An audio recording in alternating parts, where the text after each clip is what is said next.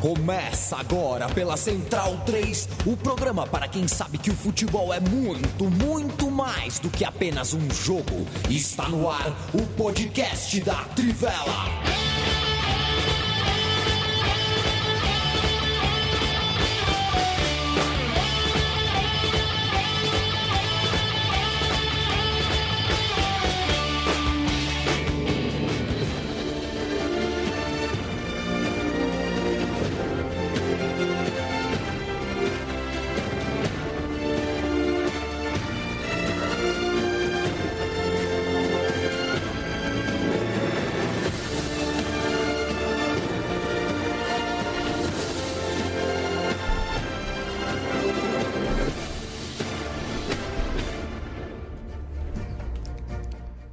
Salve, salve! Está no ar o Guia do Campeonato Alemão, uma produção em parceria do podcast Trivela com o podcast Bundesliga no ar. O Trivela e o Bundesliga no ar, você já conhece ambos, vão ao ar sempre às quintas-feiras em central3.com.br e, claro, nas páginas dos nossos respectivos parceiros no trivela.com.br, no bundesliga.com.br Hoje a gente se junta aqui nos estúdios da Central 3 em São Paulo para fazer um guia do campeonato alemão que começa no próximo final de semana. Começa na sexta-feira, sexta, sábado e domingo, rodada de número 1 um do campeonato alemão. Mais uma temporada que você pode acompanhar via podcast com o nosso programa da Trivela, o nosso programa também do Bundesliga no ar. Eu sou Paulo Júnior, hoje tem o Leandro Yamin, Oi. Leandro Stein, Bruno Bonsante, Gerd Wenzel, e eu vou começar jogando logo uma pergunta pro Gerd Wenzel, que eu não te contei antes, mas eu vim pensando no metrô, Gerd Wenzel. Pronto. O fiasco alemão na Copa do Mundo é, mexe de alguma forma com o futebol no país? Como que o pessoal que cuida dos clubes, que cuida da Bundesliga, pode, por exemplo, estar tá pensando em, em melhorar a imagem tão ruim deixada pelo time do, do Joaquim Lã na Rússia. Tem alguma coisa a ver ou não tem nada a ver? Boa tarde, Wenzel. Boa tarde, Paulo. Boa tarde, amigos aqui da mesa. Olha, você fez essa pergunta, parece que nós estamos em perfeita sintonia, hein? Você sabe, e inclusive em sintonia com o futebol alemão, com a Bundesliga, com a Federação Alemã, com os clubes e com todo mundo lá que cuida de futebol. Sabe por quê? Porque hoje, nesta terça-feira, eles estão reunidos em Frankfurt toda essa turma, todos os clubes, todos os presidentes de clubes, os presidentes da federação, presidente da Bundesliga, presidente da Liga de Futebol, todo mundo está lá numa clausura, num seminário para discutir os destinos do futebol alemão. Jochen Löw também está presente, a comissão técnica da seleção alemã. Então está havendo um workshop neste momento em Frankfurt, ainda não terminou e eventualmente ele pode até continuar na próxima quarta-feira para traçar novos rumos para o futebol alemão. Só que tem uma coisa, uma coisa que eu já vou lhe adiantar que não mudou. E o que que não mudou? A procura por carnês anuais de todos os clubes. Praticamente a, a quota que todos os clubes estabeleceram de venda de eh, carnês anuais, com uma ou outra exceção, já está esgotada. Até o Bayern de Munique, ele maneirou na venda, na venda prévia, se não me engano da minha parte, estipulou só em 35 ou 38 mil carnês para dar chance aos turistas, né? aos que vêm de fora, vêm, vêm, vêm da própria Alemanha, vêm da Europa, para ter, ter a possibilidade de assistir um ou outro jogo que acontece na, na Alemanha. Então isso não vai mudar a torcida vai, pelo, só pela venda de carnês prévios, a gente percebe que ela vai continuar dando apoio aos clubes e depois, mais tarde, quando a gente for decorrer sobre os clubes, eu até posso explicar por que é tão forte a, a dedicação do torcedor aos clubes na Alemanha. Leandro Stein está aqui com a gente. Stein, é, o Bayern te parece mais ou menos favorito que no ano passado ou no ano retrasado, no passado recente? Como que você vê o elenco do Bayern para defender o título? Boa tarde. Olá, boa tarde, Paulo. Boa tarde a todos na mesa, aos ouvintes. E assim, é uma pergunta capciosa essa, porque eu não acho que o Bayern é menos favorito por toda a força do Bayern. Se você comparar o elenco do Bayern até o Wenzel é, trouxe números aqui comparando o valor de mercado do elenco do Bayern com os outros times. O valor do Bayern está avaliado, ou está estipulado em 84, é, 844 milhões de euros segundo o Transfer Market, né, o valor de mercado de todos os jogadores do elenco, enquanto o segundo colocado da lista é o Borussia Dortmund com 378 milhões. Então, partir disso, você vê a diferença é, dos jogadores. Em compensação, o Bayern, se você for comparar com outras temporadas, é, é um ano de interrogação e de mudança no Bayern de Munique por vários motivos. O primeiro é a chegada do Nico Kovac, que é um treinador que não tem muito o estilo do Bayern de Munique e deixa dúvidas por aquilo que fez no Eintracht Frankfurt. Foi um técnico vitorioso, mas num time pequeno, assim, pequeno em questão de, de expectativas, né? Um clube histórico, mas sem muitas expectativas sobre aquilo que ia fazer e até conseguiu é, conquistar a Copa da Alemanha, mas foram temporadas irregulares. Uh, com um estilo de jogo mais reativo, diferente do que se pede no Bayern de Munique, que é um time que tem essa questão de propor e até mesmo nas peças, né? A única contratação do Bayern até agora na temporada foi o Alfonso Davis, que é uma promessa, um canadense que vai chegar só na segunda metade da temporada, só chega em janeiro. Uh, o time não trouxe ninguém, perdeu e trouxe assim sem custos, trouxe o Goretzka e é um grande acréscimo, mas não fez grandes investimentos em novos jogadores. Uh, perdeu o Vidal e continua bancando medalhões que dão claros sinais de declínio técnico, né? Então, uh, Lewandowski está descontente e vai continuar. Boateng também dava sinais de que queria sair, vai seguir no time. Hummels caindo, uh, Thomas Miller caindo e o ponto vai ser o investimento nos jovens que que vem, né? O Coman que já vinha ganhando espaço, o Gnabry, o próprio Goretzka e o Rames Rodrigues, que por sua permanência diante da, da expectativa que, de que ele pudesse voltar para o Real Madrid, né? Uh, que o Real Madrid chamasse nesse empréstimo dele de dois anos, vai ficar e vai ser o, o, grande cara desse time do Bayern de Munique, até pelo que trouxe na temporada passada. Mas é muito pouco pensando no Bayern de Munique e, e a diferença na Bundesliga talvez dê o título, mas o impacto provavelmente vai se sentir na, na Liga dos Campeões, né? Bruno Bonsante, Oi. durante toda a temporada passada, é, aqui fazendo o programa com o Wenzel, a gente comentava, o Bayern disparou, mas o campeonato era bom. A briga pelo segundo, pelo terceiro, pelo quarto postos ali sempre foi legal. O é, que, que você espera de Schalke, Hoffenheim, Dortmund, Leverkusen, Leipzig, para a gente começar a conversa? É, você acha que pode se manter um campeonato disputado entre essas principais forças, mesmo que o Bayern volte a ser campeão? Acho que sim, Paulo. Acho que são, são times que, no, no geral, mantiveram muito do que tem de bom, né? Da temporada passada. É, dois deles estão em fase de transição. O Hoffenheim vai perder o Nagelsmann para o Leipzig até o último ano do, do Nagelsmann lá.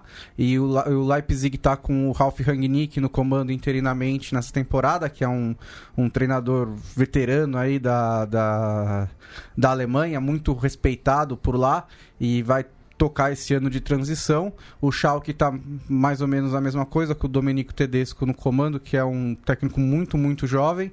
O Leverkusen tem uma equipe também muito jovem e que é, manteve muitos dos seus principais jogadores e tende a crescer, né? Porque eles são muito promissores. E o Dortmund tem um, um, novo comandante, né? um treinador, um bom treinador, já teve muito sucesso na Alemanha, que é um, também um treinador que promete bastante, que é o Lucien Favre, e que pode resolver esse problema do Dortmund com treinadores, né? Porque desde que o Klopp saiu, ele teve o Thomas Tuchel, que é um grande treinador, mas que por problemas de relacionamento durou pouco, e aí depois foi um meio que tomou decisões muito erradas com treinadores e agora tenta voltar a acertar. Mas ainda não vejo é, muito difícil que algum deles se aproxime do Bayern de Munique nessa temporada. Porque acho que a, a diferença ainda é, parece muito grande para ser é, diminuída do dia para noite, né? De repente, um time se acerta e consegue encontrar o Bayern de Munique, mesmo sem grandes investimentos ou sem o Bayern de Munique passar por uma debandada. Porque esse tipo de domínio que o Bayern de Munique está tendo na Bundesliga atualmente, ele é raro. Não, é- não, não é a história da Bundesliga, né? Se- seis títulos consecutivos, favorito para o sétimo. É, isso nunca tinha chegado nem perto de acontecer no passado. O máximo eram três títulos consecutivos do Bayern de Munique, acho que duas vezes, uma vez do, do Mönchengladbach. Então, é, é, a Bundesliga vive um momento que, que de diferente da sua história e precisa discutir aí como fazer, né, para as forças se chegarem, ficarem um pouco mais próximas, né? Eu até vi o Uli Hoeneß dizendo que queria abolir a regra do 50 mais 1, né? Que ele é a favor disso, porque aí permitiria que investi investidores entrassem em outros clubes da Bundesliga e tentassem diminuir essa diferença, que é uma possibilidade. A outra é o Bayern de Munique parar de contratar todos os jogadores de todos os clubes da Alemanha, que também é uma coisa que ele pode fazer e que aí me lembra um pouco a discussão que a gente que estamos tendo em relação ao Tite e os jogadores convocados para o Brasil, né? É, não é culpa dele, digamos, que o calendário é, uma- é- é horrível. Mas ele pode fazer a parte dele e não convocar os jogadores para jogos em que eles não precisam estar. Então acho que o Bayern também poderia fazer um pouco a sua parte nisso. Leandro e a mim tem um item aqui na pauta Ah. do Stein que eu acho que você vai gostar. Bundesliga gastou 450 milhões em reforços, a menor eh, quantia, o menor mercado nos últimos quatro anos. São 270 milhões a menos em compras de jogadores em relação à última temporada. É claro que os times da Bundesliga não têm tanto poder de grana quanto os da Inglaterra, por exemplo, O que é bom, né? Porque é, o, mas di- é- o dinheiro da Inglaterra também é pra lá de discutível. mas pode E ser perde uma valor amostra... quando todo mundo tem muito. pode ser uma amostra de que os times é, têm uma ideia de jogo, vão manter, tentam manter os seus, os seus respectivos estilos. É, pode ser só falta de grana também. É, tenho, tenho a impressão que todo time europeu, se tem grana, sai comprando. Mas é, me parece que a gente pode ter bons times no meio da tabela, na parte um pouquinho acima, já que eles têm mantido seus elencos, na medida do possível, temporadas em sequência. Da- das ligas de topo, não me surpreende que seja é, da Alemanha é, que, que vem essa notícia, né? Eu não imaginaria que o futebol inglês pagasse pouco em uma temporada, relativamente pouco em relação aos outros anos, é, como você acaba de citar, que é o, o caso da Alemanha nessa temporada. É um campeonato que sempre teve uma relação com a com o dinheiro, com a economia mais equilibrada e mais serena, mais sensata, né? É, os clubes. E, e- aí passa até pela estrutura dos clubes, pela forma como os clubes podem ou não ser ah, adquiridos em outros países. Na Alemanha, não- as coisas funcionam de um jeito muito mais razoável, né, Gerd? E ainda assim, eu acredito no seguinte, viu, Paulo? É, às vezes poucas contratações, aí eu vou dar o exemplo do Paulinho, é uma contratação que, que custou bastante dinheiro, é, mas ele não tá junto de um pacote de oito jogadores, sabe? É um jogador que vai chegar, vai, vai chegar e ter o espaço. Então, às vezes, se você tem poucas contratações, mas essa contratação ter bastante espaço, é, eu acho que vale mais até do que cada time contratar seis, sete, oito jogadores. E aí você fala do meio da tabela, a gente vai falar daqui a pouquinho sobre o Schalke, por exemplo, e eu fico pensando, né? Porque você compra pouco, é, e aí você tem um modelo de jogo. Esse modelo de jogo é baseado numa ideia de futuro breve. Então você tem jovens jogadores no, no seu elenco que daqui a pouco vão florescer. Mas aí a força econômica faz com que na hora do jogador florescer, vá embora, né? É, o Schalke é uma, dessa, uma das vítimas desse ano. Isso costuma acontecer não só na Alemanha, mas no, no- em todas as grandes ligas da Europa. Muito time intermediário ali fica esperando o jogador chegar no momento onde ele vai realmente mostrar o seu potencial máximo ou quase máximo. E aí o poder econômico faz você faz com que você perca esse jogador. Eu acho que esse, do ponto de vista do mercado, é o é, é- é a má notícia do campeonato alemão dessa temporada, né? Times como o Schalke que acabaram perdendo aí, né? tomaram golpes ali no, no- do joelho para baixo, ali ficaram de joelhos. É, mas realmente concordo contigo, é uma boa notícia que o, o montante de dinheiro do futebol alemão seja um pouquinho menos é, insano. Eu acho que Extravagante. é, eu É. acho que tem algumas ligas aí que perderam a mão já faz algum tempo. É, e tem. ah, três pontos só que eu, me permitam só fazer um pequeno à parte. Primeiro, também os direitos televisivos são bem menores do que os da Inglaterra. Na Alemanha, agora, a, a duras penas passaram a marca de um bilhão de euros distribuído é, mais ou menos é, 20% para a segunda liga, desse 1 bilhão de euros de direitos de televisão são distribuídos 20% para a segunda liga e, 8, e 80% para os clubes da primeira divisão. Então tem uma questão também de é, não tem essa, esse volume de dinheiro que rola, rola, rola na Premier League, por exemplo. E Outra... é um aumento abaixo da inflação, né? É, exatamente. Porque os preços dos jogadores subiram é, muito mais do é. que isso. É, e até uma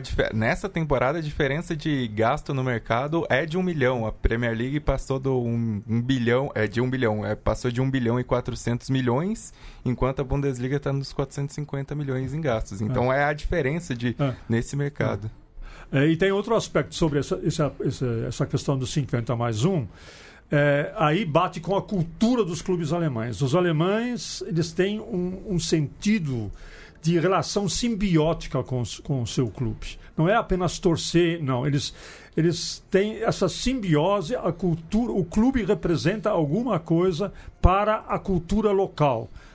Em Munique é a, questão bávara, em Berlim é a cultura berlinense. E isso está muito arraigado no torcedor no, no, no, no, ambiente, no entorno do clube, e é por isso que é muito difícil, é muito difícil, pode acontecer, mas é muito difícil acontecer, por exemplo, que de repente um manda-chuva do Brasil, um milionário do Brasil chegue lá e tome conta de um clube e seja o manda-chuva do clube. É muito isso na Alemanha, é, nesse momento, é impensável. É, e a gente tem um exemplo do Hanover agora, que teve toda a questão de discussão do, do Martin Kind, do dono do Hanover, tentar ultrapassar essa regra pelo tempo que ele já estava à frente da, do clube e os torcedores acabaram vencendo a queda de braço de tanta pressão. Ele acabou desistindo da ideia, mostra ainda mais essa questão de essa força. Essa força. Ou seja, o povo, o povo tem força no clube. A voz do povo é ouvida pela diretoria do clube.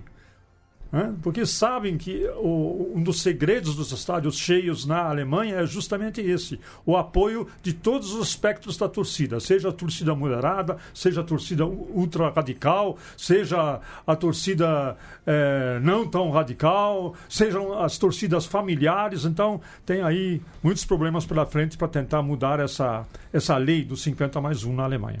Wenzel, para a gente começar a falar de Bayern de Munique, é, a gente pode falar um pouco de Nico Kovac, o que, que essa mudança de estilo pode representar. Mas pegando o gancho da sua fala de abertura, se o futebol alemão tem que rever algumas coisas, e essa turma do Bayern, Neuer, Hummels, Boateng, é, até Thomas Miller, que não é velho, mas já carrega né, é, uma série de, de times os jogadores também que não, não são da Alemanha, Robin, Ribéry. O que, que essa turma é, veterana, alguns nem tanto na idade, mas veterana de clube, de seleção, é, tem para provar ou tem para se reinventar? O torcedor do Bayern está preocupado, pensando, por exemplo, pô, acho que o acho que o Thomas Miller não vai mais jogar naquele nível, acho que o Boateng o melhor já passou. Como que, que você vê esses jogadores consagrados? É, é preocupante, né? Porque a gente até comentou aqui, o único é, jogador do Bayern de Munique talvez dois, né, os convocados para a seleção alemã, que se salvaram na Copa do Mundo. Um foi o Neuer. Alguém vai falar, bom, se salvou numas também, né? Porque ele deu umas vaciladas aí é, leves, não, não, não, não, não foram responsáveis às vaciladas que ele deu pela derrota da Alemanha, mas ele não botou aquele Neuer que a gente está acostumado. E é natural que isso tenha acontecido. O cidadão quase ficou 270 dias sem jogar. Gostaria, queria que ele jogasse em plena forma? Não, mas mesmo assim ele não comprometeu. E o Kimmich também não comprometeu. Mas os outros todos comprometeram, né? O Müller realmente péssimo, o Boateng, o Hummels, todos claramente fora de forma física e de fora de forma técnica. Se eles vão se recuperar é outra, é outra questão. O, o Niko Kovac, nesse momento, por isso que a gente aqui, antes do jogo, a gente comentava, né? É, o Bayern de Munique ele tem um adversário muito grande que é dentro dele mesmo. Quer dizer, primeiro esse, esse, esses jogadores que parece que chegaram no seu zenite, no seu ápice já aos 28, 29 anos e agora est estão, estão caindo já de produção, já estão na descendente. Essa é a pergunta que o torcedor do, do próprio Bayern de Munique fez. E o Niko Kovac? O Niko Kovac é efetivamente o técnico ideal para o Bayern de Munique nesse momento, pelo que eu conheço do Niko Kovac, não é. Eu, eu conheço o Niko Kovac do, enquanto ele treinava o Eintracht Frankfurt. O Eintracht Frankfurt, ele, é, ele foi o time mais indisciplinado do, todo, do campeonato alemão, porque o Niko Kovac sabia da limitação do seu time e então é, fazia um jogo muito duro em relação ao aniversário era o time que mais teve cartões amarelos durante, a, durante todo o campeonato, era uma média de três, três cartões amarelos por jogo. Não teve mais expulsões, mas também teve aí umas três, quatro expulsões durante a temporada. Por quê? Porque era un, a forma do Niko Kovac jogar, né? A bola passa, mas o jogador não passa. Niko Kovac tem esse estilo. Por quê? Porque o Niko Kovac até agora, nem no Eintracht Frankfurt, nem no time da Croácia, quando ele treinou quando ele foi o treinador da Croácia, ele não foi capaz de imprimir um padrão de jogo. Bom, esse padrão de jogo é Niko Kovac. Isso aí é a mão do Niko Kovac. Não. O time do Bayern de Munique jogou exatamente da mesma forma como jogou as últimas partidas com o Heynckes. Bola sobre a, nesse jogo da Copa, né? Bola sobre a grande área, para lá, para cá. Ninguém chuta de média longa distância. Não há um jogador que desequilibra nesse time, do time que ele foi montado, com o Robin de um lado e o Ribéry do outro. Ou seja, nenhuma novidade do Bayern de Munique. A torcida do Bayern de Munique, pelo que alguns sócios, inclusive do Bayern de Munique, que eu tenho os amigos lá em Munique me contaram, tá todo mundo assim meio desconfiadinho, né? Ganhou 5 a 0 a Supercopa, que não significa absolutamente nada, porque o Eintracht Frankfurt não existe mais. Aquele Eintracht Frankfurt que ganhou a Copa da Alemanha não existe mais. Só sobrou o do, da Croácia, como é que ele chama? O Rebic. O Rebic. Né? Então, o Bayern de Munique vai. O, o, grande adversário do Bayern de Munique é ele mesmo e tem dentro dele um adversário chamado Niko Kovac, que a, até agora não mostrou a que veio. É claro que também é muito cedo a gente ainda fazer essa avaliação. Né? É muito cedo. Vamos aguardar, vamos dar um voto de confiança. Né? Vamos, talvez a torcida tenha uma pequena lua de mel com o torcedor, mas ela vai durar muito pouco se os resultados não vierem. E o Niko Kovac sabe disso, porque depois do jogo da Copa da Alemanha, o que, que ele falou? É, não importa jogar bonito, o importa é o resultado. Ah, eu acho importante também que o Kovac tem um ponto de relacionamento, né? Que é uma questão desde os tempos em que ele era o jogador, não era o jogador mais bonzinho do elenco e já chegou no Bayern de Munique mostrando assim que ele manda e tendo alguns atritos, né? Na própria questão do Lewandowski, uh, ele falou: eu sei que o jogador quer sair, mas ele é jogador do clube e vai continuar aqui. E aí a gente tem o caso do Rude que está pleiteando mais espaço para poder jogar.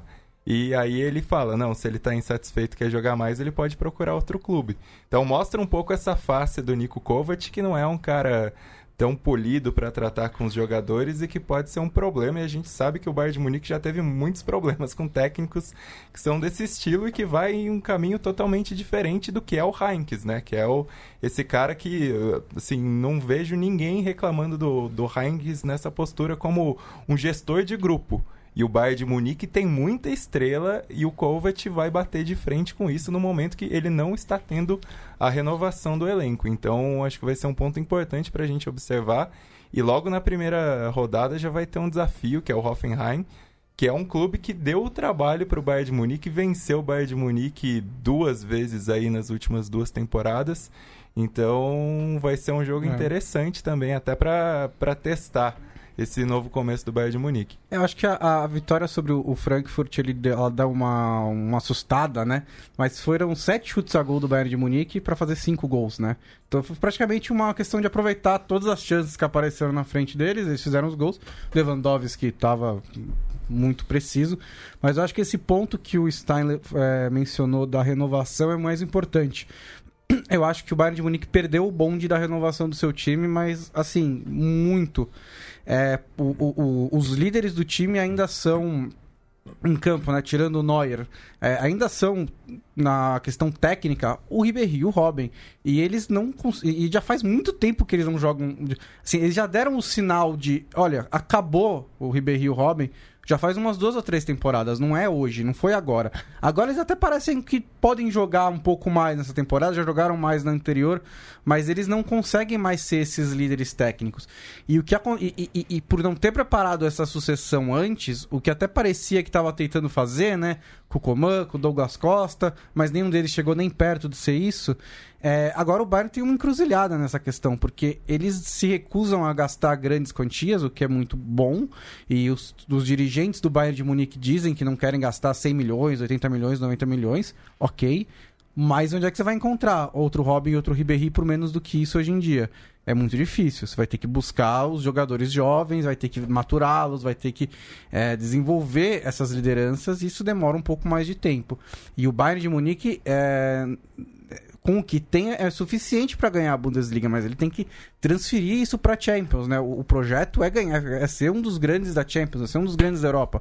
E aí eu acho que o Bayern vai começar a encontrar uma dificuldade daqui para frente, se não conseguir de repente encontrar é, grandes joias, jogadores onde ninguém está procurando e desenvolvê-los rápido, acho que ele vai começar a ter essa certa, uma certa dificuldade na Europa. É, mas você citou, por exemplo, o Coman e o Tolisso. Põe para jogar, em vez de colocar só nos últimos 15 minutos. Exatamente. Por que, que ele não põe para jogar? Então, é, foi o mesmo erro também que o Jupp Heynckes, a meu ver, cometeu. É, é, cometeu, né? Talvez por medo de, de, não ter o rendimento, não ter o resultado, porque realmente todo mundo quer resultado, a começar pelo Uli e pelo Rubenig, né? Mas põe, põe esses jovens para jogar, põe o Tolisso para jogar, põe o Coman, o Coman para jogar, né? Põe o Gnabry agora, quando ele se recuperar da sua contusão, põe para jogar. Aí você vai pode formatar de repente uma bem-vindo aí então uma nova geração de jogadores. Mas você deixa eles no banco, entram só como Coninga nos últimos 10, 15 minutos para salvar a pátria, você nunca vai formatar esse time é, com essa geração jovem que existe no Bayern de Munique. É, não é muito, mas existe, ela está lá só esperando a sua vez. E assim, para mim são três jogadores aí que precisam assumir um pouco mais desses jovens. É o Zuli, que para mim fez uma ótima temporada e tem que ser titular, com o Romels Boateng do jeito que tá, não tem como. Uh, o Coman, que é o jogador de ataque, e o Thiago. Só que o Thiago eu tenho um pouco de dúvida, porque ele chegou a fazer temporadas muito boas no Bayern de Munique, mas a temporada passada achei que ele não se apresentou em jogos importantes em que precisava decidir. E teve o episódio da final da, da, da final da Copa da Alemanha que ele deu uma estourada com o Jupp Heynckes que assim, se questiona qual vai ser o equilíbrio dele para ser esse líder e ele tem talento, mas é um cara que precisa assumir um pouco mais também, né? Eu questiono um, um, um pouco a eficiência do jogo do Thiago. Eu acho que ele tem muito talento, ele é um grande jogador, mas é, às vezes ele me parece mais um freestyle, sabe? Ele pega a bola, faz lindas jogadas e não, não, não, não, não se tornam jogadas decisivas, né? Aquela assistência, coloca o cara na cara do gol, o gol, sabe? Ele, ele, ele, ele trabalha acho que um pouco mais atrás e mais é, para os lados, o que num, num, futebol do Guardiola e num futebol do Barcelona, isso é muito importante, é essencial, esse começo de jogo lá atrás. Mas em um time que se propõe a ser um pouco mais direto, um pouco mais objetivo, eu acho que ele não encaixa tão bem assim quanto outros meias poderiam se encaixar pra gente fechar a Bayern de Munique, um momento pitaco, porque eu sei que quem tá ouvindo gosta e depois cobra. Qual, qual a data do fim, título? No fim da temporada. pois é, é, se vocês concordam que Bayern é o grande favorito pro título, queria saber se vocês se arriscam a dizer se vem por antecipação, se vem com um pouco mais de disputa, se vem com muita disputa. Antes ou depois da Páscoa? Tá tão fácil assim? Não, assim, acho que ainda, ainda é o grande favorito internamente, né? Acho que até porque os outros times não. É, o, o, time que, de, em questão de poder aquisitivo, poderia brigar um pouco mais com, com, o Bayern é o Dortmund, mas ainda está começando um novo trabalho agora. Como é que vai? Não sei se vai conseguir chegar lá tão rápido. Os outros são mais times de jovens, times que estão se desenvolvendo, usando uma outra filosofia e acho que ainda estão um pouco longe acho que, que ganha o título de novo com alguma folga. Talvez menor do que os últimos anos, mas com alguma folga. Eu acho assim, é, para mim é a temporada desde 2010, 2011 que eu vejo o Bayern fraco o suficiente para perder esse título. E só que diferentemente do que a gente tinha em 2010, 2011, eu não vejo um trabalho em ascensão como era o Borussia Dortmund do Klopp. Sim, o Bayern de Munique hum. em 2011, 2012 perdeu o título, mas tinha um time competitivo e perdeu para um Dortmund mais competitivo. Agora, eu não vejo, assim, eu acho que eu, se, se tem uma oportunidade ali, um momento para se aproveitar é esse, transição de técnico, sem renovação de elenco, com dúvidas de jogadores, o ponto é quem vai se colocar. É a discussão do podcast daqui para frente. É, vai haver uma disputa maior, no meu entendimento. Acho que o Hoffenheim vem, vem, bem mais forte. É a última temporada do Nagelsmann. Ele vai querer mostrar serviço para assumir o Leipzig com peito estufado. Vai dar trabalho, sim. Né? E o Lucian Favre, a gente sabe que do técnico do Borussia Dortmund, é um excelente estrategista, um grande tático, fez um trabalho excelente no Borussia Mönchengladbach. Depois desandou, mas também já porque teve um desgaste no Borussia Mönchengladbach com o tempo tempo. Pode dar trabalho sim, porque o Luciano Favre vai privilegiar os jovens que ele tem lá, como o Sancho, por exemplo, que a gente vai falar mais tarde dele, né? É um, é um, são, são há bons valores individuais jovens. A renovação no Borussia Dortmund, ela vem a renovação do Borussia Dortmund para mim está à frente da renovação do Bayern de Munique e isso pode ser um, um valor fundamental no, na, na, na, trajetória do campeonato, especialmente no segundo turno. Vai dar seu pitaco, Leandro Amin? Ganha com muita folga, com média folga? Ou com eu, nenhuma folga? Eu. Por mais que. Eu tendo a concordar com o que o Stein falou. Dos últimos anos, é o Bayern menos uh, uh, assustador. Mas o Bayern do ano passado ganhou o quê? No Carnaval? É, é foi... acho que. E começou mal, né? A, a, é. a campanha, né? Então, acho que mesmo assim, é, eu cravo o Bayern com a um lá, pelo menos três ou quatro rodadas de antecedência. Para começar a falar dos outros clubes, o Schalke foi vice-campeão com, com muita honra, com até certa folga para o terceiro colocado, mas perdeu jogadores importantes. O que, que, que, que vocês dizem sobre o Schalke? O desafio de, se não for campeão, ser o primeiro do Além Bayer, que ele, que ele conseguiu uma arrancada muito boa no final da temporada para conseguir esse segundo lugar. É que ele perdeu pelo menos três valores, no, no meu entendimento, que é, vão fazer falta, né? O Kehrer, o Goretzka, o Maier talvez nem tanto, porque o Maier já queria sair do Schalke mesmo. Já não estava rendendo tanto. Já né? não estava, né? E a, a reposição é, do Schalke foi razoável, né? Contratou o volante Mascarel, né? o zagueiro Sané, Bom e, zagueiro. Bom zagueiro. E o atacante Ut, que era é um bom atacante também é, do Hoffenheim. Então, aí nós podemos ter um Schalke mais ou menos tão equilibrado é, quanto esteve na temporada passada. Sem esquecer que Naldo, mesmo com nem sei quantos anos tem o Naldo, acho que está com 35, 30, 36 anos, uma coisa assim, fez uma campanha esplendorosa. Ele foi considerado o terceiro melhor jogador em atuação na Alemanha na Bundesliga. Pelos próprios jogadores, ele foi eleito o terceiro melhor jogador. Ele é um líder na defesa do Schalke 04. Agora, do meio para frente, fica a minha grande dúvida. O que vai acontecer do meio para frente no Schalke 04, em termos de criatividade do meio de campo, em termos do, de um ataque incisivo, né, que sempre foi mais ou menos um problema do Schalke 04. Vai ter isso agora? Não sei. Você vai conseguir novamente o vice-campeonato?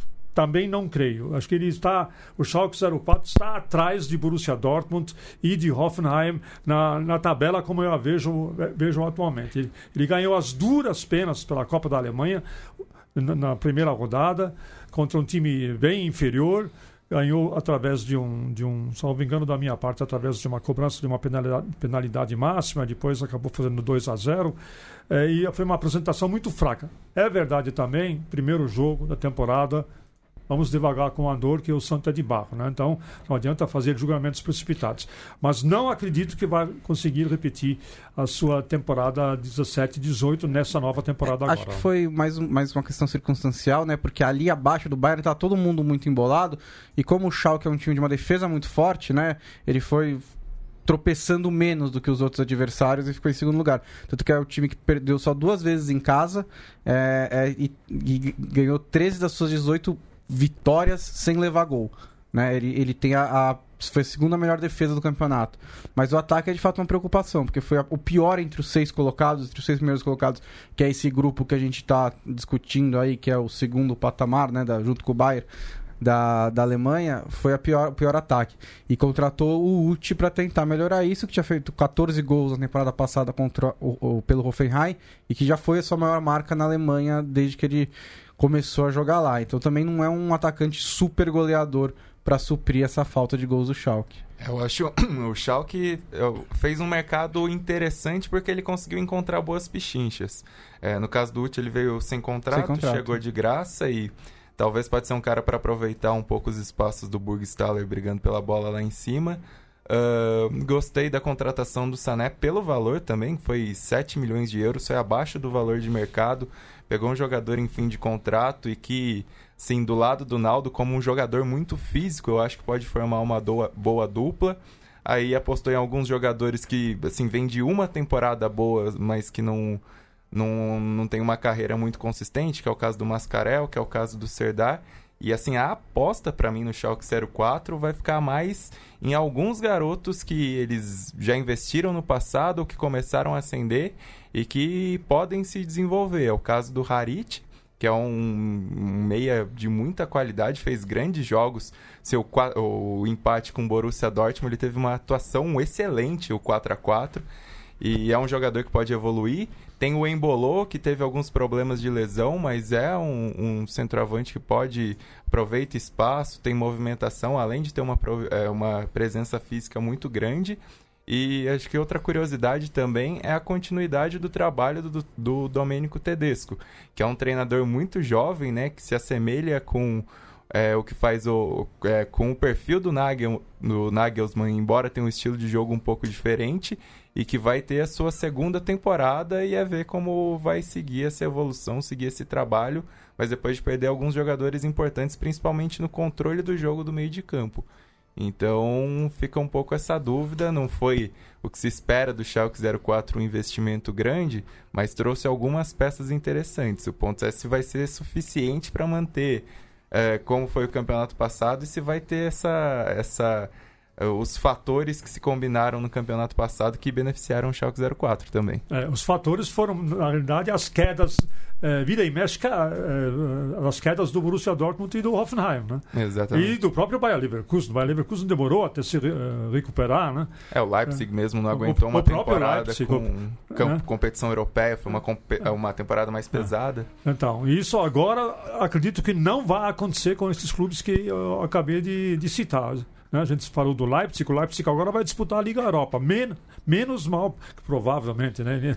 Ainda precisa ganhar um, um jogo, Ainda né? precisa. É, ainda precisa ganhar dois. É, precisa passar pelo time da Ucrânia, né? É um adversário difícil até, assim, É. comparativamente É, para essa é. fase. Mas enfim, então passando é, a, a responsabilidade de jogar uma Liga Europa em relação a jogar uma Champions League, ela é menor, é um, é um torneio mais fraco, né? Tá certo? Então o Leipzig pode, de repente, não tem esse desgaste todo que ele teve na temporada passada. E o Hoffenheim, Wenzel, que abre o campeonato exatamente visitando o Bayern na sexta-feira. É, falar um pouquinho mais, é, por que, que, que você acredita que pode ser um time a incomodar lá em cima, incomodar até o Bayern, quem sabe? Então, aí é o seguinte: se no Bayern de Munique. Ó, corneta, cuidado, Wenzel. Mas se no Bayern de Munique um fator negativo pode ser Niko Kovac, pode ser. Que não se adaptar. Já- Nós, nós já tivemos técnicos lá que não se adaptaram lá. Basta citar o Trapattoni, Giovanni Trapattoni, basta citar o Klinsmann. Não custa nada o Niko Kovac também não se inteirar dessa cultura bávara. Muito bem. No, no, no, no, no Hoffenheim acontece exatamente o contrário. O fator preponderante é o Nagelsmann nesse time.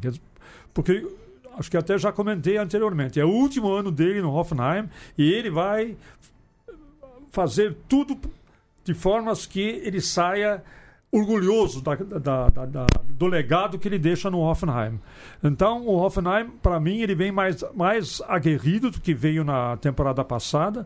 Fez algumas eh, contratações que eh, não sei se vão dar um impacto tão grande no time. Né? Por exemplo, o Bittencourt é uma eterna promessa. Né? Bittencourt, filho do técnico Bittencourt brasileiro. E Grifo não sei também. É, acho que eles ganham, concentram um pouco ali nas meias, né? É. Ganham um pouco mais de qualidade É. técnica, mas. É, um pouco mais, né? mas pelo que a gente viu, o Bittencourt, por exemplo, era uma grande promessa há uns 3, 4 anos. Jogava no Borussia Dortmund. Teve a chance de jogar no Borussia Dortmund e não aproveitou. Então ele passa ano em ano, ele passa cada vez um time diferente. Temporada passada jogou no Colônia, mas também não, não acrescentou muito. As contratações do Hoffenheim, francamente, eu esperava mais. E tem poucos dias agora, né? Tem o quê? Mais dois dias, três dias para fazer uma contratação? É, nenhum nome acima de 8 milhões de euros, Então. todos. é, É. E, tem o dinheiro da Champions, né? Que tá chegando dessa É. vez, porque eles estão na fase de grupos da Champions garantidos. Então, vem aí um aporte que o Hoffenheim talvez nunca tenha recebido antes. E acho que justamente essas contratações foram para isso, para encorpar um pouco mais o elenco, porque vai ter é, que disputar a Champions junto, pelo menos no primeiro semestre. Mas foram buscar jogadores ali no Young Boys da Suíça, né, o, Bittencourt do Colônia, o Grifo do Gladbach, foram no Standard Liège, no PSV, né, nesses mercados periféricos para trazer jogadores médios ali para É, você compor falou bem, jogadores medianos. Né? Temos jogadores medianos. Nenhum jogador craque de bola. Né? Mas tem, aí vale o conjunto do Hoffenheim. Então, por isso que eu digo, volto a insistir, a mão do Nagelsmann. É, né? A mão do Nagelsmann, porque o, o, o time perdeu alguns jogadores também na temporada passada, né? Começou a temporada passada, agora perdeu o Ult, né? mas a mão do Nagelsmann, ele já mostrou que é um técnico que sabe administrar muito bem a mão de obra que ele tem e tirar o máximo de potencial dessa mão, eh, pé de obra que, que ele dispõe. Então, o Nagelsmann tem essa A temporada capacidade. passada eles perderam a espinha dorsal do time, praticamente, né? E, Exatamente. e. Um ponto desse, dessa temporada também é que eles começam sem alguns jogadores que estão com problema de lesão, né? Eu acho que o principal é o Demirbay, que foi o protagonista do time na temporada passada e vai voltar agora só em outubro, tá lesionado.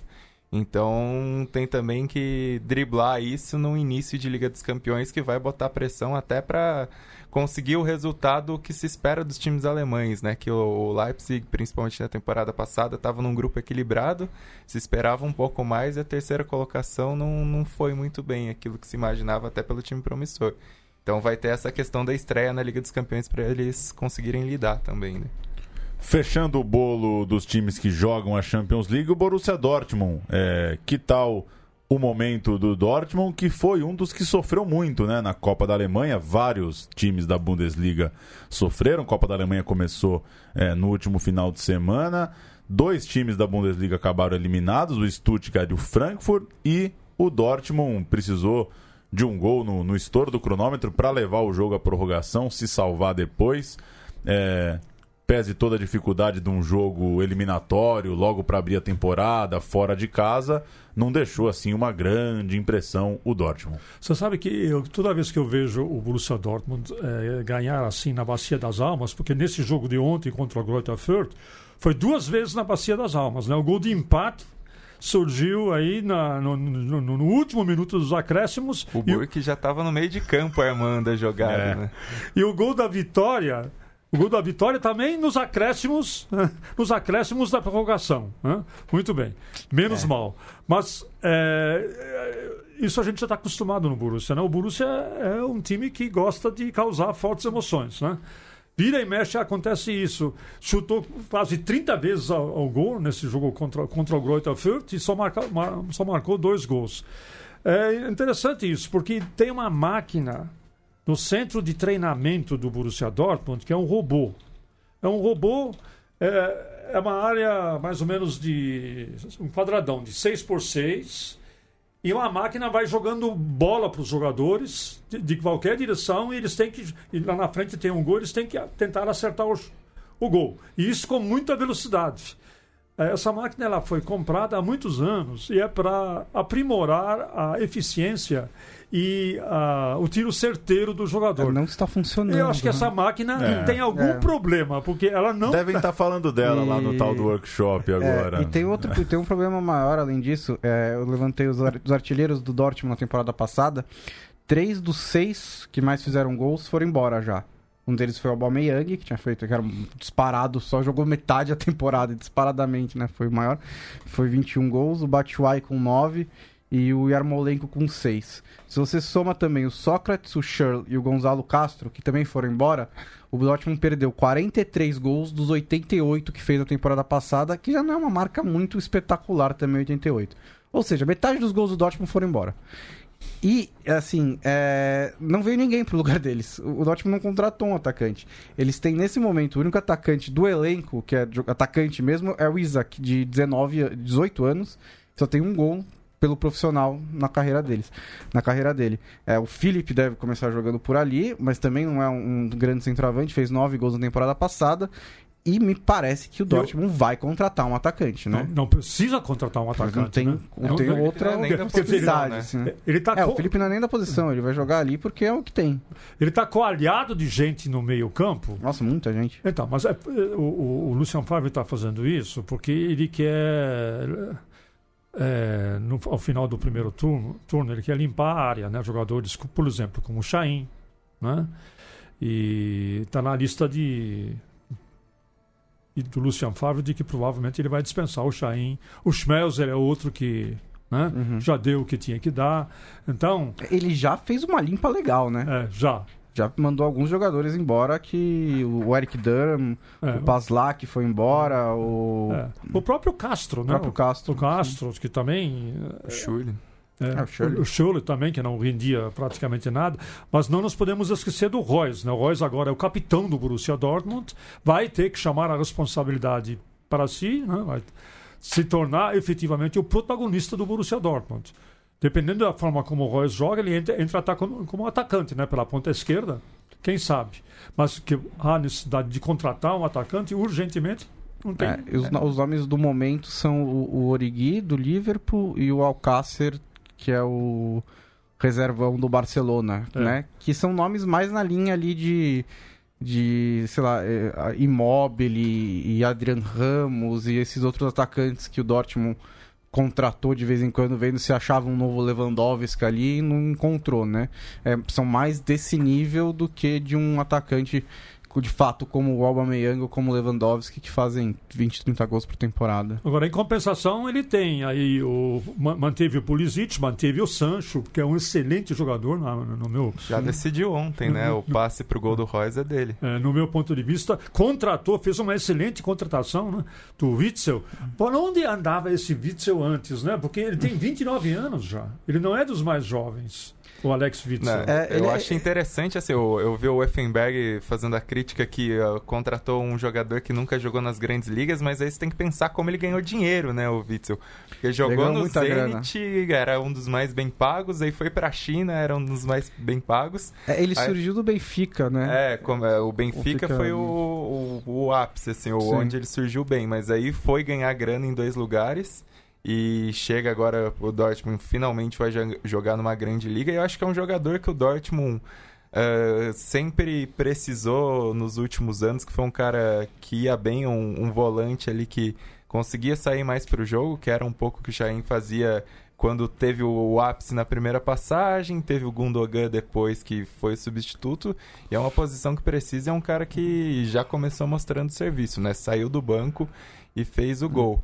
E acho que vai ser interessante, principalmente, observar como vai ser a afirmação de alguns desses jovens que estão no elenco, né? Alguns jogadores que começaram uh, bem e depois caíram, alguns caras que chegaram mais recentemente. Então, o Akanji, que chegou na temporada passada, o Zagadou, que se mostrou um bom zagueiro em alguns momentos. Tem o Weigl, que tem um potencial imenso, mas teve problema físico, caiu o Daoud, que não compensou na última temporada. Então vai ser interessante olhar o rendimento desses caras.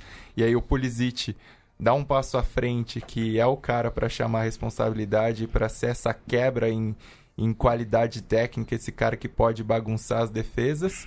E o Royce que bota, se bota como líder, eu acho que a, a questão para o Royce que a gente coloca não é nem o quanto ele pode fazer, é até quando porque os problemas físicos dele não permitem nenhuma sequência é. grande de jogos. Uh, sempre que ele machuca e volta, machuca e volta, e sempre rende, sim, minimamente bem. Só que ele não, não tem regularidade nenhuma. Então, uh, nesse momento, disputou a Copa do Mundo, não fez grandes coisas, é verdade, mas ainda se salvou acho que no rendimento da Alemanha foi um dos menos piores ali. E no Dortmund ele chega para ser o cara nesse novo momento. Até acredito que ele comece jogando um pouco mais centralizado ali, como fez algumas vezes, uh, para chamar mais o jogo, para usar mais a qualidade técnica.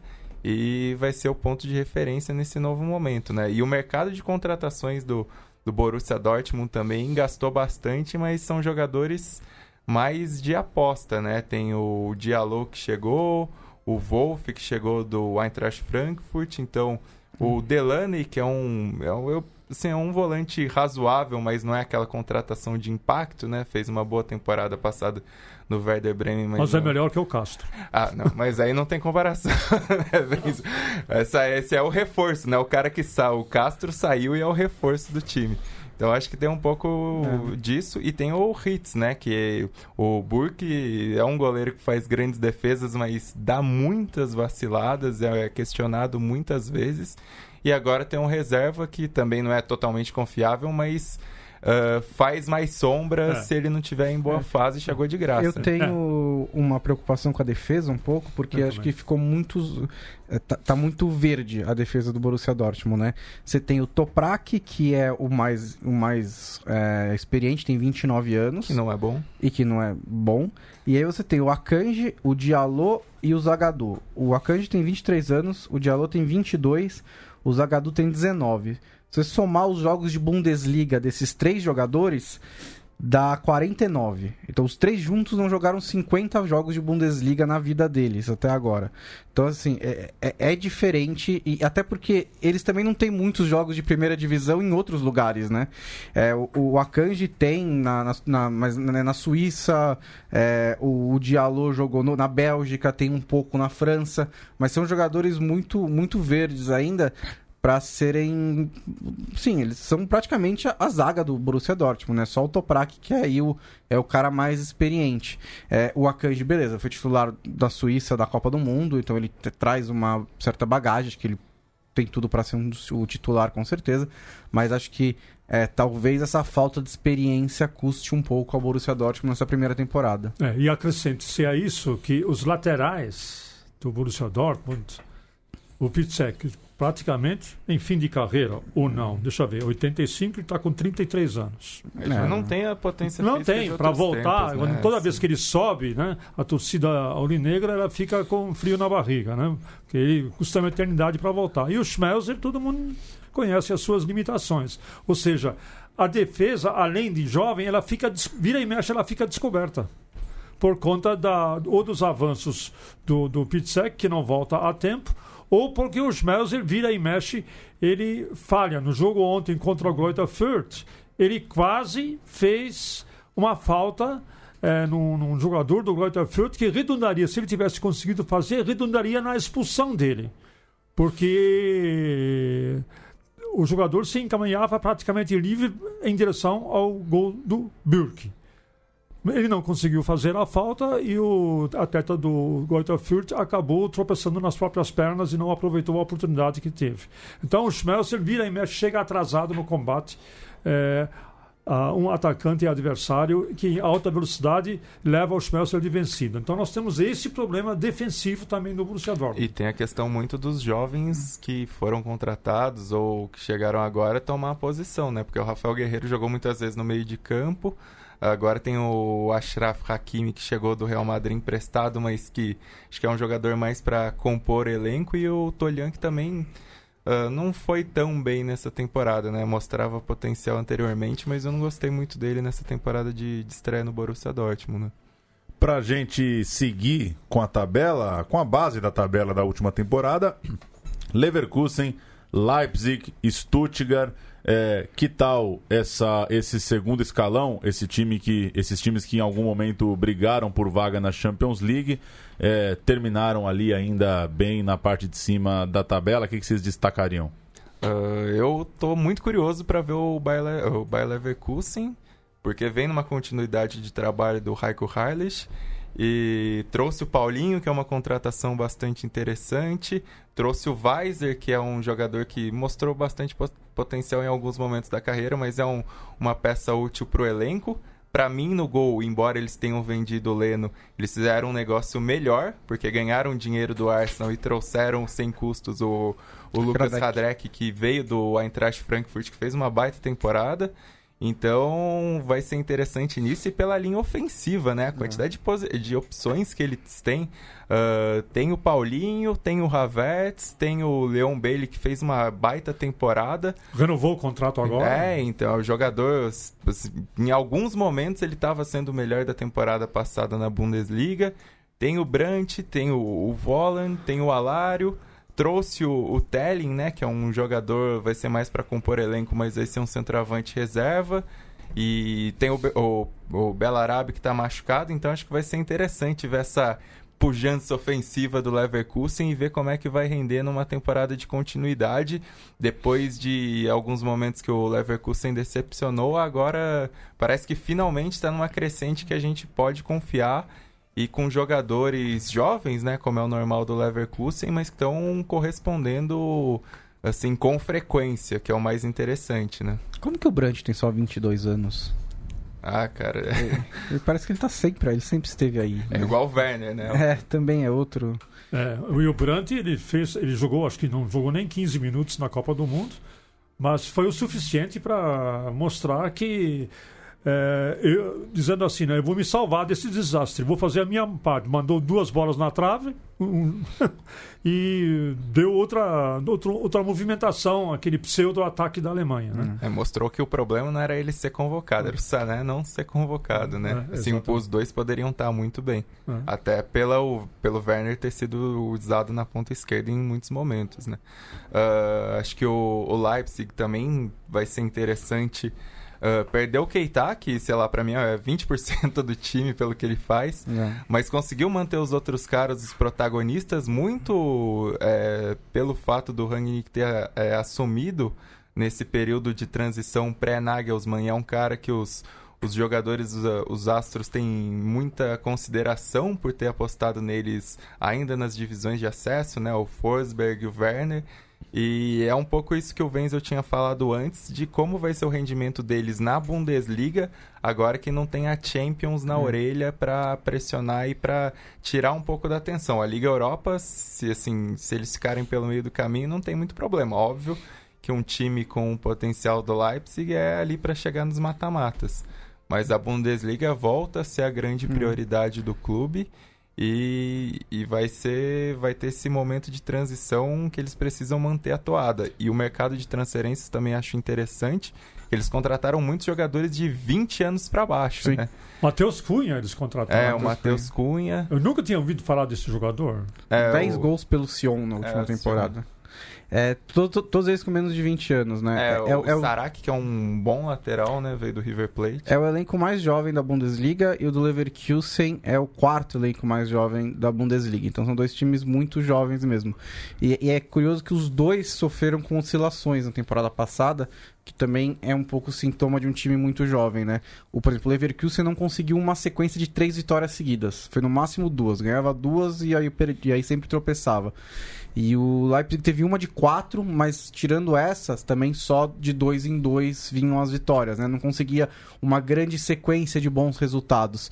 E acho que a, a, é, a Liga Europa, ano passado, na temporada passada, acabou sendo um problema pro, pro Leipzig também.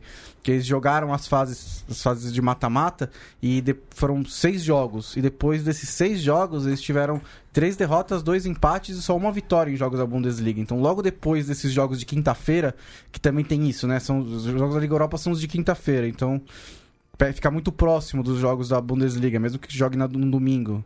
E eles, eles sofreram muito para manter o rendimento, para conseguir. É, voltar para a Bundesliga. A, essa, única vitória foi sobre o Bayern de Munique, inclusive, mas é, foi o, os outros jogos foram um pouco mais difíceis deles administrarem. E tem jogadores que podem render mais também, já estão no clube. Um que eu espero bastante é o Augustin, que fez uma boa ah. temporada de estreia Sim. e vai ter mais um ano, vai poder mostrar mais, vai ter mais espaço. Então, acho que tem potencial nisso.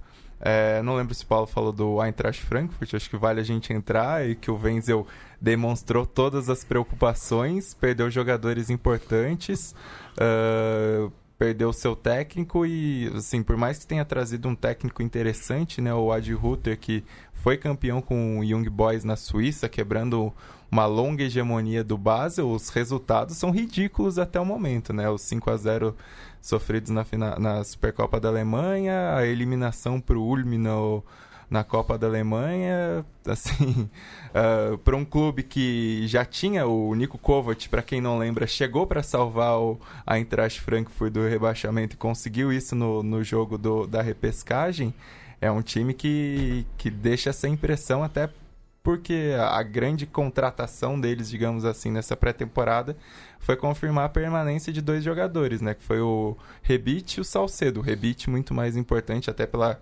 Copa do Mundo que fez, né? Fez uma baita Copa do Mundo com a Croácia, mas fica com essa dúvida pela regularidade que o time vai ter com dois resultados tão ruins que botam pressão. E assim, depois de tomar cinco do Bayern, os caras não aprenderam nada e passaram outro vexame logo depois, né? É, o... Pelo, pela estrutura do time do Eintracht Frankfurt, nesse momento, o Rebic vai ter que carregar o time nas costas, né? E eu não, eu não prevejo um bom futuro para o Eintracht Frankfurt, porque é, pelo que se viu contra o Bayern de Munique, né? E pelo que se viu é, na Copa da Alemanha, deixa muito a desejar. Para mim, é sério candidato ao rebaixamento, juntamente com o Stuttgart, já falando do Stuttgart também, né? Sétimo colocado na temporada passada, o Stuttgart. Obviamente não vai dar pra gente detalhar todos os clubes. A tabela tem ainda Borussia Mönchengladbach, Hertha Berlim, Werder Bremen, Augsburg, Hannover, Mainz, Freiburg, o Wolfsburg que se salvou é, no playoff da permanência e os dois times que subiram, Fortuna Düsseldorf e o Nuremberg. Mas aproveitar, Wenzel, foi inclusive tema da sua coluna de hoje, para a gente passar rapidinho sobre a ausência do Hamburgo. É, muita gente conhece a história, o Hamburgo tem lá o seu relógio que contava os anos na primeira divisão, mas pedir para você contextualizar um pouco por que. É, por que esse carinho todo pelo Hamburgo? Por que essa história toda do Hamburgo? Por que causa tanta comoção e, e é um assunto tão relevante a ausência do Hamburgo na primeira divisão? É, o Hamburgo foi um time emblemático no final da década de 70 e no começo da década de 80. Né? Foi quando ele conquistou os seus títulos. Havia um atacante que foi o ícone do futebol, não do, apenas do Hamburgo mas do futebol alemão, apesar de não ter ganho nunca nenhum título internacional em termos de, de seleção alemã, o Uwe Zeller, que é, uma, é um figuraço, ele só jogou toda a sua, sua vida pelo Hamburgo, nunca jogou em nenhum outro time.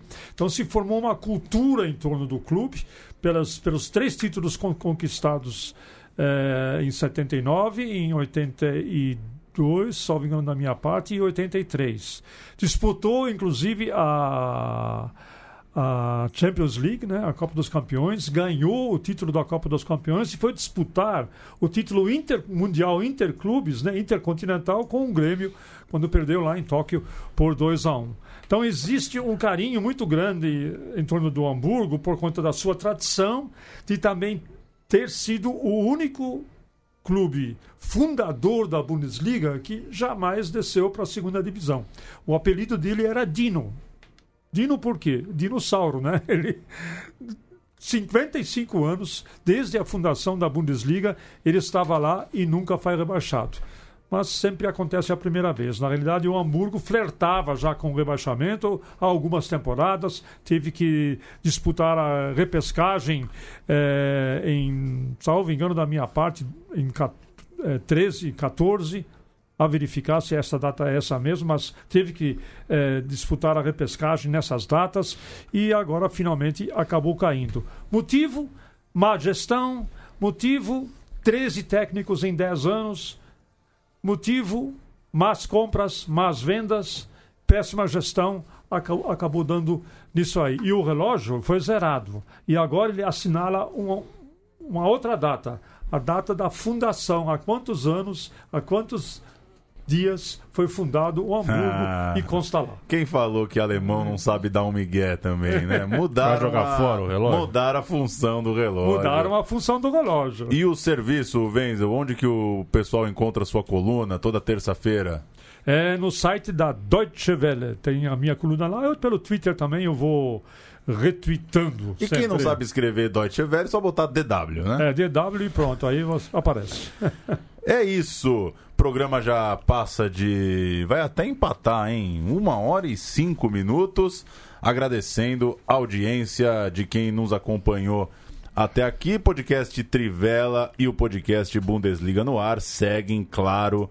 é, acompanhando o futebol alemão. Não é isso, Leandro e a mim? É isso, o Paulo Júnior. Você vai per- perguntar a aposta de cada um? É- Vou perguntar a não, sua né? aposta. Cara, a minha aposta é no Paulinho, cara. Assim, é... só observação. Eu não, não acho que é um erro de, de carreira. Você tem que falar assim mesmo quando o Real Madrid bate na tua porta, o Manchester City. É, mas eu acho que tem muito a ver. O Vinícius Júnior foi muito insensado, foi pro Real Madrid. O Gabriel Jesus, campeão brasileiro no Palmeiras, tal, foi indo pro Manchester City. É, e eu acho que o Paulinho é do mesmo nível, mas é menos falado. Talvez porque o time dele, o Vasco, não, não, não teve em topo de Campeonato Brasileiro, em topo de Libertadores tudo mais. Mas acho que é um jogador que tá no tamanho certo, caiu no time que, que- vai dar espaço para ele. Eu confio muito nessa temporada do Paulinho, é a minha aposta. O campeão já falei que é o Bayern, mas a minha aposta de boa notícia é o Paulinho. Valeu, Bruno Bonsante. Valeu, até a próxima. Sem apostas? Eu não. É contra a minha religião, eu não gosto de apostar. não.